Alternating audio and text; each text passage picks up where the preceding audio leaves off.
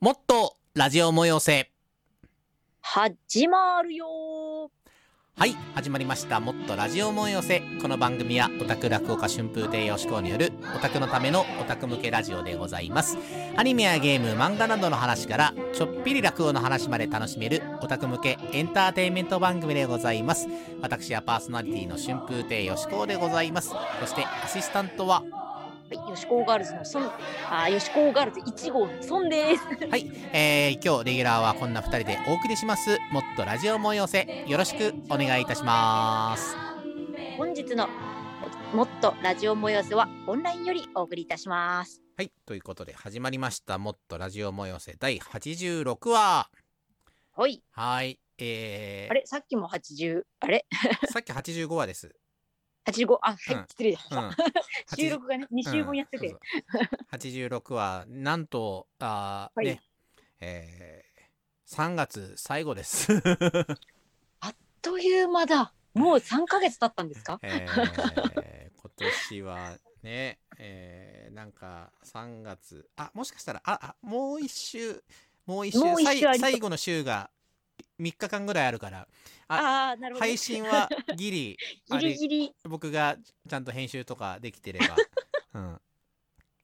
収録がね、間に合ってれば僕が間に合ってれば、いけるさかもしれない。31日ぐらいには、もう一週ぐらいは配信できるかもしれないけいや、ども、言うてでうん、も。いまあ、そう、3月クライマックス。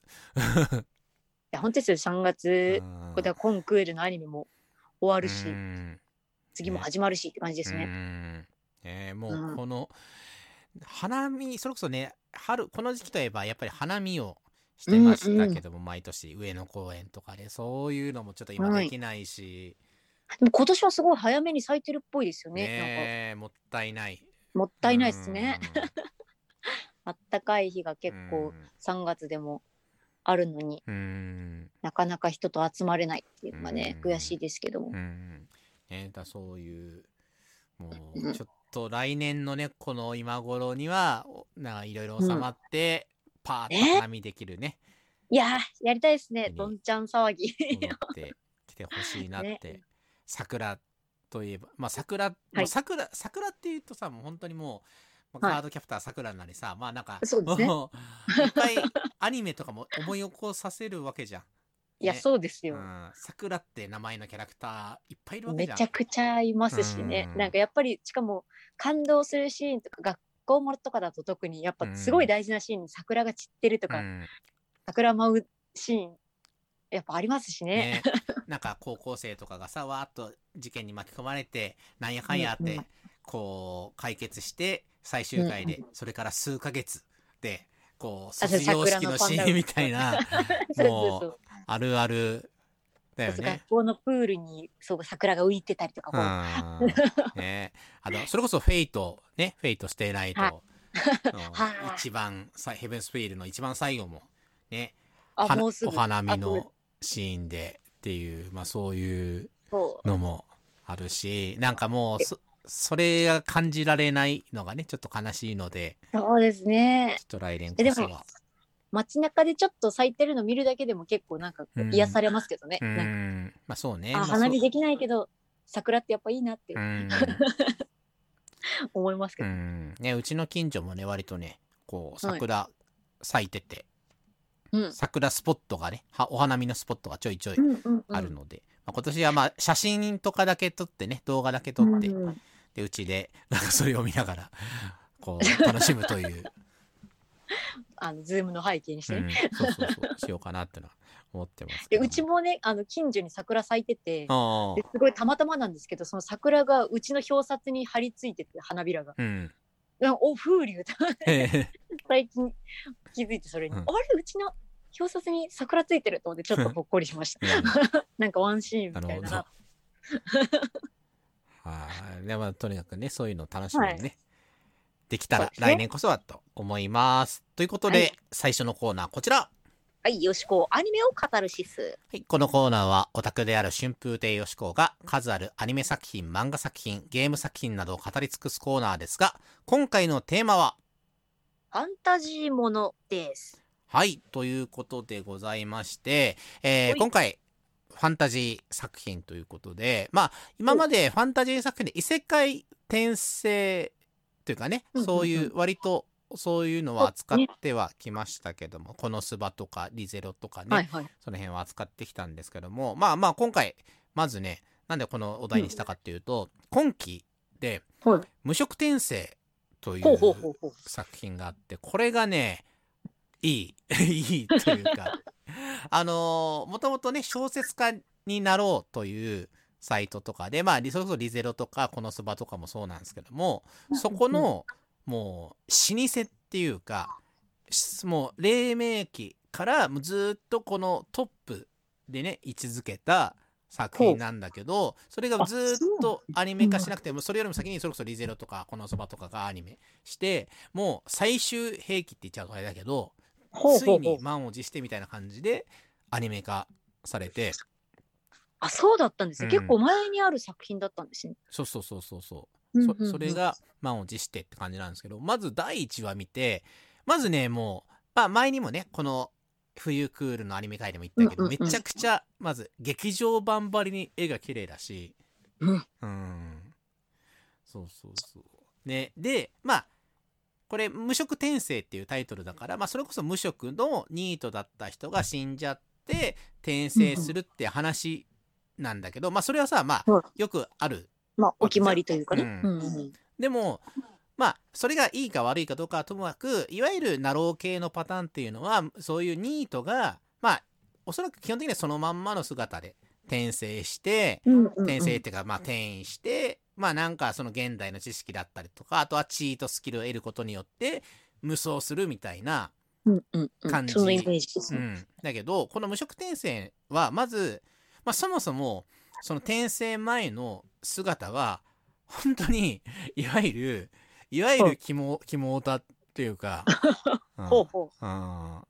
なんかもうそのねちょっと僕が言うのもなんなんだけどもうそういう感じの だ他のさう。ラノベ系のはさこの今までニートでコミュ障コミュ障はいはい。コミュ障なくて、ね、陰キャとか言いつつ結構イケメンだった。りするじゃん、まあまあ。別面ぐらいの、なんかあの、イメージですよね。うんまあ、ちょっとこじら精神的にこじらせてるかなぐらいの感じだけどでもきなんだかんだ言ってこうイケメンでイケメンとか、うん。まあ中の上ぐらいとかで優しくてで女の子に好かれてみたいなあれだけど、無色転生の場合は主人公は転生前の主人公はまずもうちょっとなんか本当にやばい感じの そう引きこもりニートっていう設定で、まあ強いて言うならテンスラとかね転生したスライムだったとかも、あれはまあそもそもスライムになっちゃったからだけど転生前は、まあ引きこもりなんにサラリーマンとかだけどね普通のサラリーマンとかがこうなっててあれだけど、それどころじゃなくて普通にもう引きこもりでもう武武将ひげであれだしななんだっけ親の葬式か何かもこう出ないで、えーなんかまあそういうなまああんまこ大きな声で言えないけど そういううん動画とかを見ててみたいな感じで親戚にボコボコにされてでこうやって歩いてるところをこうくる、まあ、車にひかれてっていうので、やばい。うん、なんだけど。でそれが転生してで本当に転生してだから赤ちゃんから始まるんだよね。ああ、誰かになり変わるとかじゃなくうてん、、もう一からいもうそのファンタジーの前世界。提っていうか、うん、ね、あ、記憶は持ってるんですか？で記憶はそのまま持ってる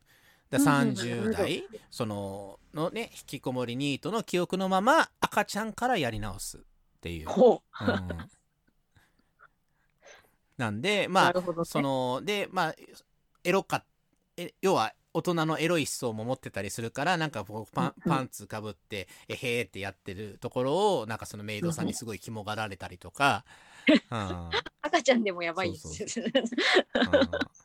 であとはまあその声は今のところ小まだねちっちゃいんだけど声は女性がやってんだけどでも脳内のナレーションを杉田智和さんがやってて、おっと、うん。なるほど。これがさ最初大体こういうのって最初だけっていうかねテンスラとかもそれこそ寺島拓磨さんが前世の男の声やってんだけどそれはほぼ第1話とかぐらいしか出てなくてあとはまあ基本的には転生後の声なんだけどこの無色転生に関してはもう脳内の声は全部転生前の前世の男杉田さんが全部喋ってる え、それ、なんかこう副音声的なってことですか？副音声というか、まあね、心の声を。で、喋ってるのは女の子だから、うん受け入れられるかなその、うん。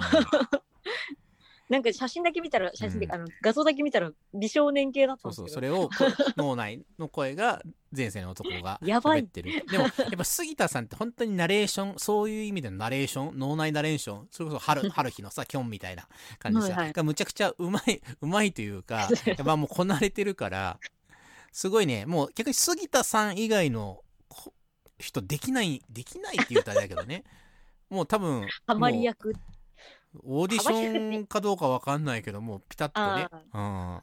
そうそう。まあまあ、そそれこそオタク的な発言もそうだ、そうだし、そのね、そうだし、それも含めて、もう本当にハマり役っていう感じねで、なんかいいのかわかんないですけど、うんあの似合ううん。すごくイメージに近い感じはありますね。うんそう。で、それで、まあ、赤ん坊から、こう、やり直して、で、で、そでちょ、ちょっとずつ、まあ、チートってほどじゃないんだけど、まあ、でも、その魔法とかは、ちょっとなんか、その、割と本を読んだらすぐパッと使えたりとか、ででもなんか剣術は弱くてとか、まあまあそんなにチートすぎないレベルで、まあ、まあと、あとは30代の知識とか、あとはこの、コミ、もともとコミュ障ではあって引きこもってたっていうのもあるんだけども、それをうん、まあ、あ新しく本当にもう人生ね、赤ちゃんからやり直して違う世界だから少しずつ、その、いじめられたりとかもして、それでね、引きこもっちゃったりしたんだけど、そういうのを、この異世界で、少しずつその魔法を覚えていったりとか、魔法を教えてくれた師匠に、だ家からまずね、出らんなかったんだけど、その異世界の家からね、それを師匠に外に連れ出してもらってトラウマを克服したりとか、そういうので、いわゆるチートで無双していくというよりは、もう異世界で本当にもう一からその人生をややり直して、まあ脳内でね、下水こと考えたりもしてるけど、エロいこと考えたりもしてるけども、でも少しずつそのトラウマを払拭していって、で、なかなかこのうまくいかない場面もあるし、で、もう大問題が起きたりとかしたりっていうのもあるけども、すごいそこをもう丁寧に描いていて、ううん。ん結構成長の物語ですね。そうそうそう。いわいわゆるこの異世界行ってチートで無双っていうパターン。まあそれが悪いわけじゃない。それがそれはそれでねあのーカタルシスを感じていいっていうのもあるけどもそれとはまた本当に違くて丁寧に成長を描いていって、ううんん、っていう感じのストーリーなのでファンタジーが好きな人はまあ強いて言うならその脳内ナレーションの下水のエロいのとかが大丈夫な人だったらまあなるほどね。うん。そうそうそう、そうなんですよ。すだだから、その、連れ出してくれたね、師匠がロロキシーっていう、まあ、魔法使いの女の子なんですけども、まあ、主人公が、まあ、えーっとね、えー5歳とかね、6歳とかそのぐらいの時に魔法の教えてくれて、で、魔法を教えるだけじゃなくて、まあ、その外にも連れ出してくれて、っていうので、うんうんトラウマを払拭させてくれたんで、もう師匠として、もう本当に、もう崇めていて、そこから離れ離れになるんだけども、その、一緒にしばらく住んでてね、お家庭教師の間。で、その間に盗んだパンツを、そのまま、あの、ご神体として今でもずっと、やべえ。大事にしてるみたいいや、ね、まあ、な。うんでもそれは本当に純粋に、もう本当に神と思って、みたいな。ま なんか分からんでもないですけど、やべえな。うん。そういうね、まあちょちょいちょいこうエロい部分もあるけども、でも普通にファンタジーとしてうんうんうん。普通に面そ白い。れでね、うん。コメディ要素も結構あるとですよね、うん。ありつつ、でも結構、ど怒涛の展開で、まあその人の生き死にとかもパパッとなんか出て、うん。まあ今のところ、あれだけど、でもなんかね、怒涛の展開をしていった。うんつい最3回ぐらい前の回では異世界だけど異世界からまた別の異世界みたいなお。なまあちょっと僕もまだね原作読んでなくてアニメから入ってるんでちょっとどういう展開、どういうことになってるかまだ分かんないんだけどもなんか割とそれまではもう異世界でのスローライフってわけじゃないけどこの成長していく様主人公がまず魔法を覚えてで言葉を覚えて成長していってであそのエエルフっつうかね。まあその女の子と幼馴染の女の子と仲良くなるんだけどもまあちょっと2人が依存し合っちゃってるから親がまあちょっと5年間ちょっとこっちに仕事で家庭教師に親戚のうちに家庭教師に行けって言ってでか今度親戚のうちの家庭教師編が始まって家庭教師で そこの女の子女の子そこの女がまあいわゆるツンデレっつうかめっちゃ暴力キャラいわゆるね、なんだけどそれがこうだんだんこう教えてで交流深深めるうちに、まあ、ここもこういやつんだんだん出れてきたりとか、まあ、そういうのが、まあ、す数年ねそういうスローライフじゃないけどこの教えながらそこの町で生きていってそろそろじゃあ故郷に戻れるかなってところで別のせ 別の世界なのかな？何行っちゃってみたいなの結構ね展開が、うん、ゆっくりなんだけど変わる時にドッとなんかもう展開が変わるっていう感じなので、うん丁寧だしかつでも飽きさせない感じになっているかなって思います。今期だけなんですかね？なんかいやあのえーっとね多分ねあいやなんか分割にクールだし、うんうんそのためにねアニメ制作会社1個作っているので無職転生を作るたまあそのどっかの、まあ、子会社的な感じではあると思うんだけども無職転生のためにスタジオというかもう一つの制作会社作ってるから。うん、うん。だからまあこの長く続けるつもりではあるんじゃないかなっていうのは思いますけどもね。はい。まあなんかこのままで無職転生会にかになっちゃうからねあと今ファンタジー。ファファンタジーってくくりなのかあれだけど進撃の巨人もね、ああね。今アニメでファイナルシーズンやってて。いやもう本当に毎週毎週もう気が気じゃないというか、うん。ね。いや、うんもうね、進撃の巨人は僕、まあ原作、原作がね、えーっとね、はい。2巻ぐらい、2巻とか3巻とか、そのぐらいの時に、から読んだんですけど、で、その時もね、1巻の時点で、この漫画すごいになんかノミネートされるぐらいの話題だった気がするんだよね。で、話題になってたから、なんか漫画喫茶かなんかで1回でめっちゃ面白いと思って、うんうんうん。なんとかい、やね、ね。うん。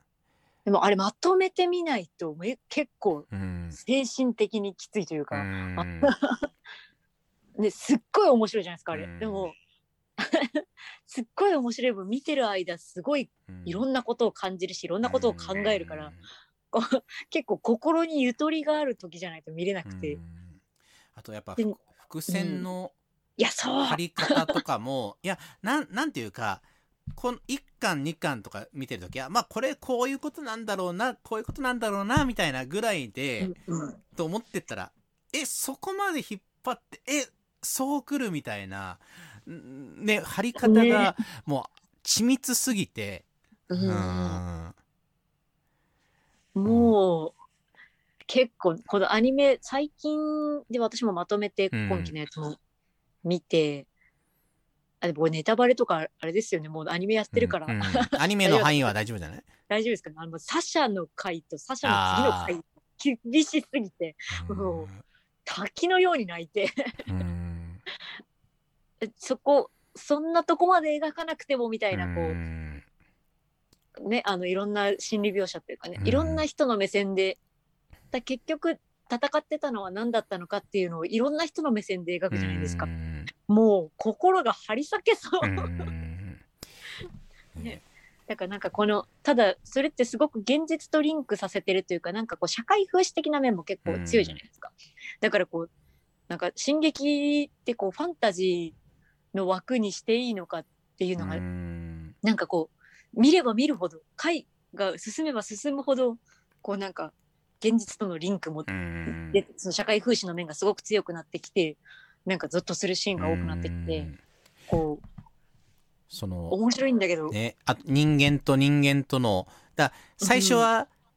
人間対巨人っていう分かりやすい構図かと思ったらうん途中から人間との人間の争いみたいなその思想の違いというか。で最初はそれまた結局そう人間対人間かよって思ったりもしたけどもそこがまた後につながって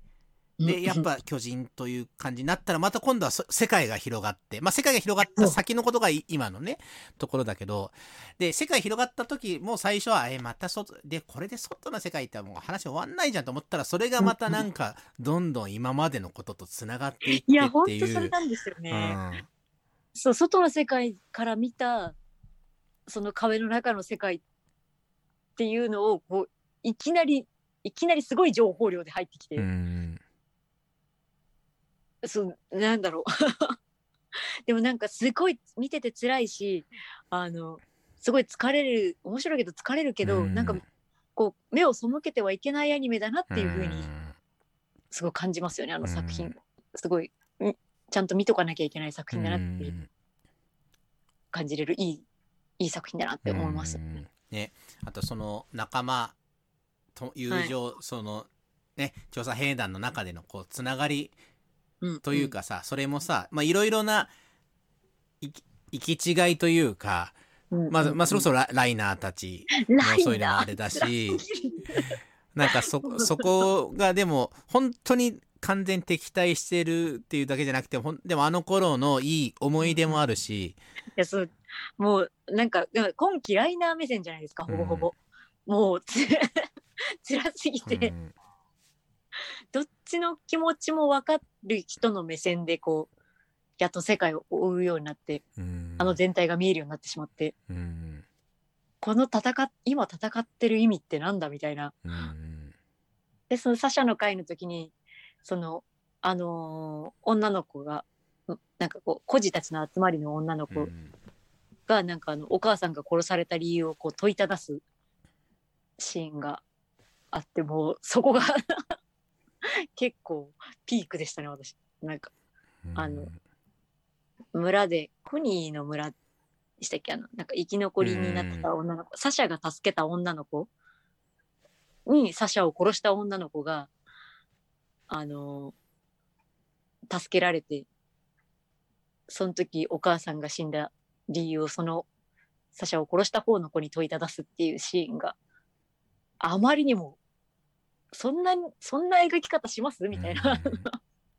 辛さがね本当にいや秀逸でしたね。こんなにむごいこと書けるみたいな。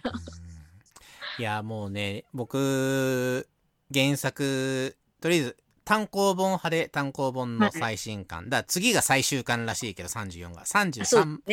まで持ってて、ね、で最後の31以降ぐらいからその止めといたのよ、はい、買っておいてで最終巻出たらまとめて読もうって思ってたんだけどちょっと我慢できなくて33まで読んだんだけど まあ内容は言えないけどでも今アニメのとこでもさめちゃくちゃ面白いじゃん。はい、そのねどんどん加速度的に冒頭があって。でそれこそ伏線伏線回収もすごいしキャラクターのこのあこのキャラがこうなってああなってえこのあこの人がえああああみたいなもうなんかもうね。やだいやこの今ねラジオ収録してる時点であの残り1話っていう状態なんですよね。うん、でその残り2話の時点まで見た人最新話まで追ってる人の感想を見てもあのまだ分かんないみたいな、一あと1話でどうやって終わるのか分かんない。この話の決着が分かんないみたいな、もう誰も分かんない状態にあって。そうなんだ。その 一応ね最終巻の前の巻の終わりまでだと、最終決戦に行くぞじゃないけどさななんかあと1巻でまあ終わんのかなと思ったんだけど要はそっからなんかなんか2点3点してるってことだよね。これネタバレになっちゃうのかな。でもまあでも現在現在進行形で誰もまだ何も分かんない状態だ、うん、そうな中身が分かんないからね。でもでも進撃って常にそうだからね。どもう節目節目でこの怒涛の2点3点するから。いやそう。まじあの最初1期の時の終わった時にあの巨人壁の中に巨人がいたとこで終わって、うん、もうパニックでしたもんね。これこの話マジどこどこに着地すんのみたいな、うん、そうすごいもうでも見届けなきゃいけないなって毎週思いますよね。いやでもねやっぱ改めて「進撃の巨人」見てると、うん、このよくさそれこそファンタジーもの、まあ、ゲームでもアニメでもさラスボスってなんか、こういわゆる巨人系とかっていうのはボスラスボスじゃなくて例えばラスボスがこの最終形態になる前にまず巨人形態そこからボスになると逆にちっちゃくなってイケメンっぽい感じになってみたいななんかそういうのが割とパターンじゃないけど小さいけど強いとかみたいな、まあ、うん。うんドラゴンボールではフリーザとかもさそう、なんか今今私全く同じものを。ちょっと子供っぽくなったと思ったらむしろ強いみたいな、まあ、そういう恐怖感もあるけども、まあ、やっぱ、でも「進撃の巨人」見てるとやっぱやっぱ本当に怖いのはこう巨人っていうかその、まあ、それは神話の時代からそうなわけじゃん。巨人神と巨人が戦ってっていうそういうところから、巨人っていうのは、まあ、神にも勝るぐらいのなんか恐怖感というか、うん、もう巨人の前ではどんなに科学力もね、うん。そういうのがあってもかなわないっていうのを本当にこう「進撃の巨人」見てると思うなっていうのは。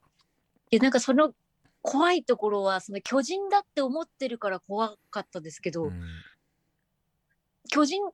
あれ？これどこまでネタバレしてんの？これ あの巨人って人間だったんだって思ううん。思ってことに気づいてしまった時にこう何が正しいだどっちが正義なのか分かんなくなる、うん。自分がやってたことが何正しかったのかが分かんなくなるっていう。うん。でなんか途中でリヴァイが言ってるあのずっと自分の選択が正しいかどうか分かんないままそれでも立ち止まれなくて選択し続けなきゃいけないっていううん。あの状況に立たされるのがすごい怖いとこだなっうん。て思うし、こう現実にもリンクするなっていう、ね、社会風刺を感じるなとうん。思うんですよね。これ大丈夫ですよね？これネタバレじゃないですよね？いやまあもうこのぐらいは。でね。そう進撃。いや見たことない人マジで見た方がいい作品ですよ。同じこの「進撃」が連載してる時に生まれてよかったなって思います。うんうんいやもうちょっと「進撃の巨人」もねもうネタバレ言えないかららあれだけど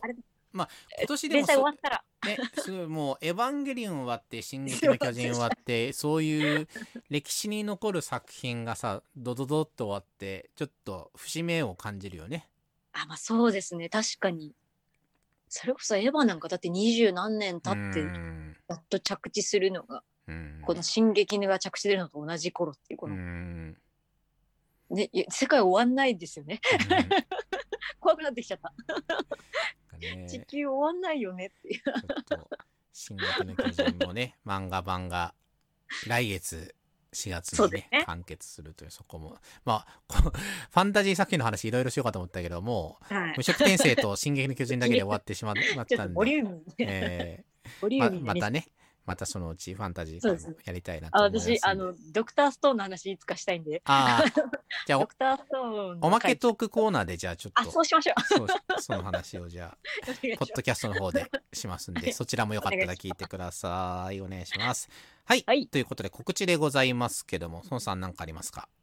じゃあ私から、えー4月29日木曜祝日、えー新宿の新、えーワイルドサイド東京さんにて行わすガールズコネクトというねあのライブ春のライブに、えー出させていただきます。こちらねあの3ヶ月に1回やってるライブなんですけれども今回もすごい豪華なメンバーで、えーお送りするということで、えー我々ハーチャリングスがなんと取り前をいただいておりましておあのすごいありがたい位置に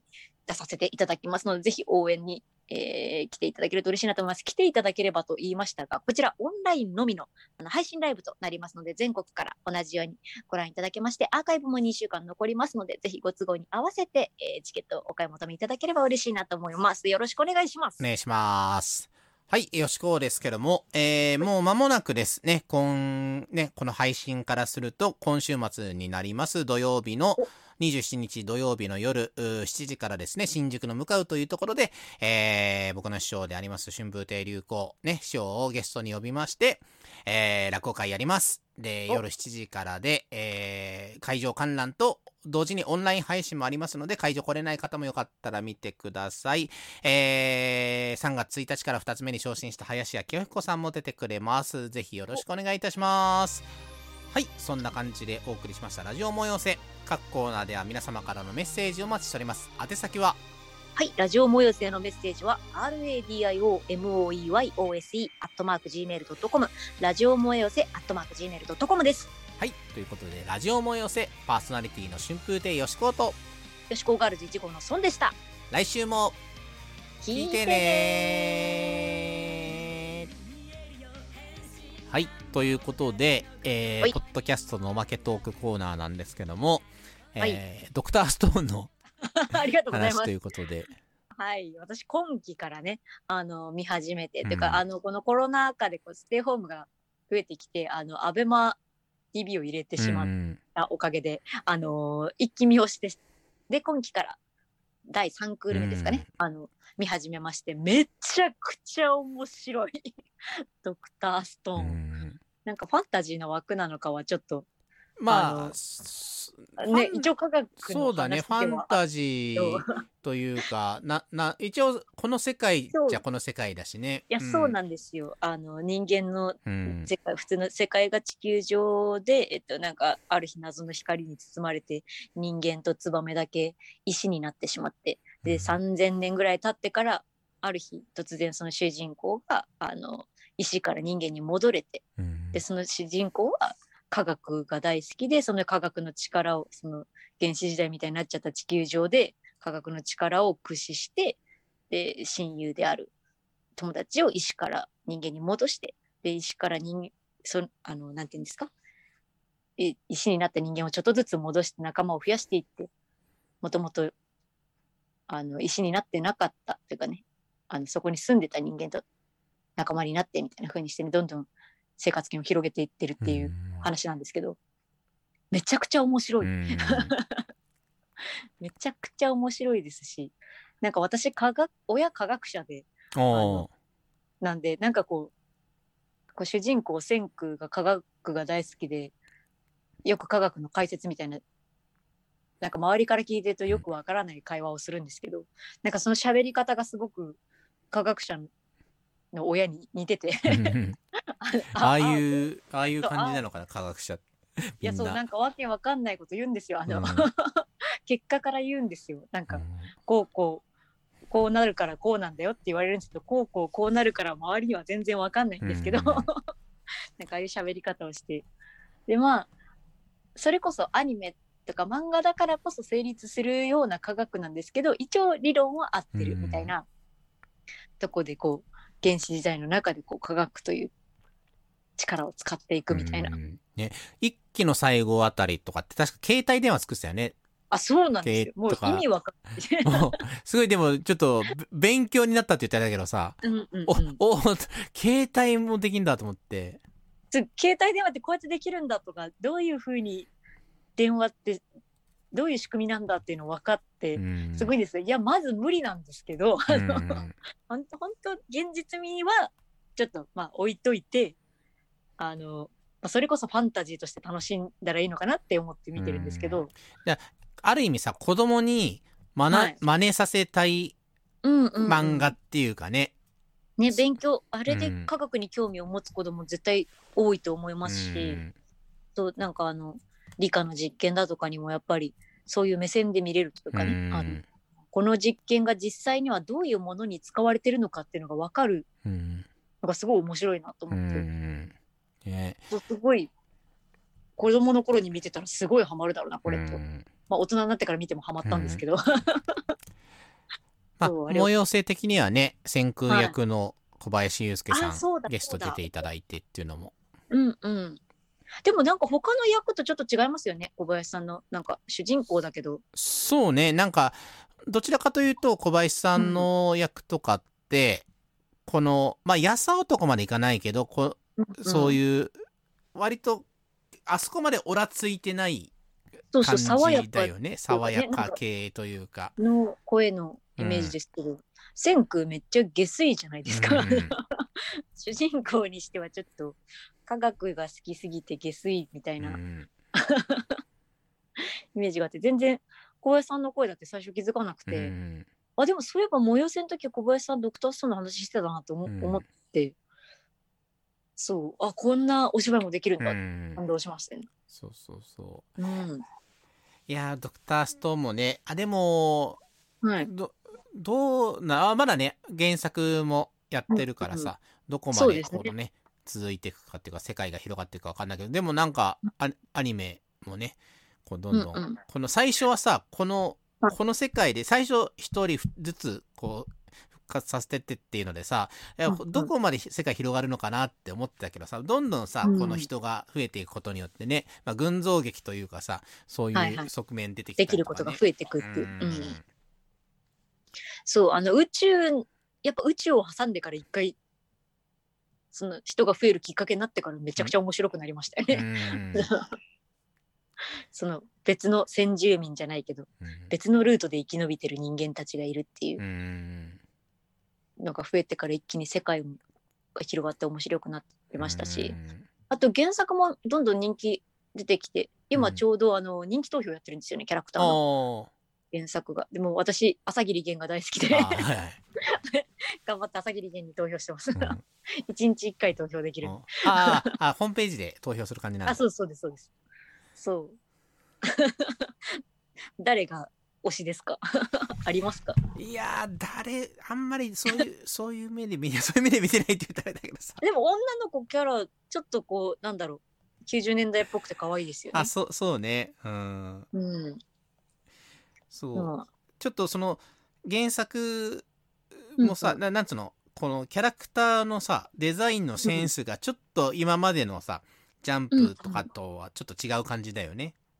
あの、韓国の方なんですよね、うん、そう原作そうそうそう。そう。だからなんか、ちょっと、独特の絵柄のタッチというかね。うん。えでも可愛いなと思って、こう、うんなんかこう、世代的には受け入れやすい。うん いろいろバレちゃう。世代的には受け入れやすい絵柄だなと思ってうん。見てました。えー。いや、ほんとドクターストーンも、さうん。先が、先が楽しみというかね、アニメもそうです、うん原作も、ちょっと怒涛の展開を今してるので、うんうん。ちょっと原作、ちょっとさい最新、え最新は、えあーえ原作で読んでるんですか？その。あの、じゃ、ジャンプ、ジャンプ読んでるからさ、あそっかそっかそっか、うん。あれなんで、最終話までき知ってるのか、ああなるほど。そうなんですよ。まあ、な、ちょっとね、もう、まあそこはもう怒涛の展開はそこ常にしてるから、うんあれなんですけど。うんうんあすごい。アニメも3クール4クール目も絶対続くと思いますし、うん。なんかねすごい人気出てきてるから、うん今後に行きたいって感じ子ですよね、供から大人まで楽しめるドクターストーうんンを、ぜひ皆様、ぜひよろしくお願いします。何者だって感じですけど。はい。ということで、おまけトークコーナーでございました。ありがとうございました。は